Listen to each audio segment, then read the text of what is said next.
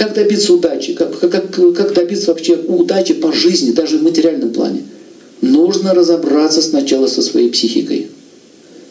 Поэтому, поэтому мы не можем э, разобраться со своей психикой, со своим мышлением, со своими искусствами счастья, и мы начинаем строить жизнь, она строится не так, как мы хотим. То есть идея заключается в том, что вы должны научиться быть не рабами кармы. В этом идея йоги, научиться быть не рабом кармы.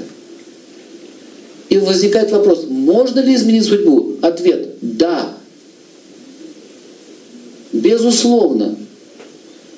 Именно для этого и дается знание. Именно поэтому Шива пришел как Йогешвар. Он дал многоступенчатую йогическую практику, как избавиться от этих всех обусловленностей. Заявлять о том, что карма неизлечима, что жизнь изменить нельзя, слышишь таких футурологов, да? Все неизбежно, это вранье.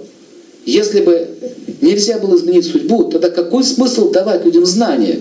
Какой смысл в астрологии? Какой тогда смысл в йоге? Если нельзя лечить болезни, тогда какой смысл в медицине? Вот в чем вопрос.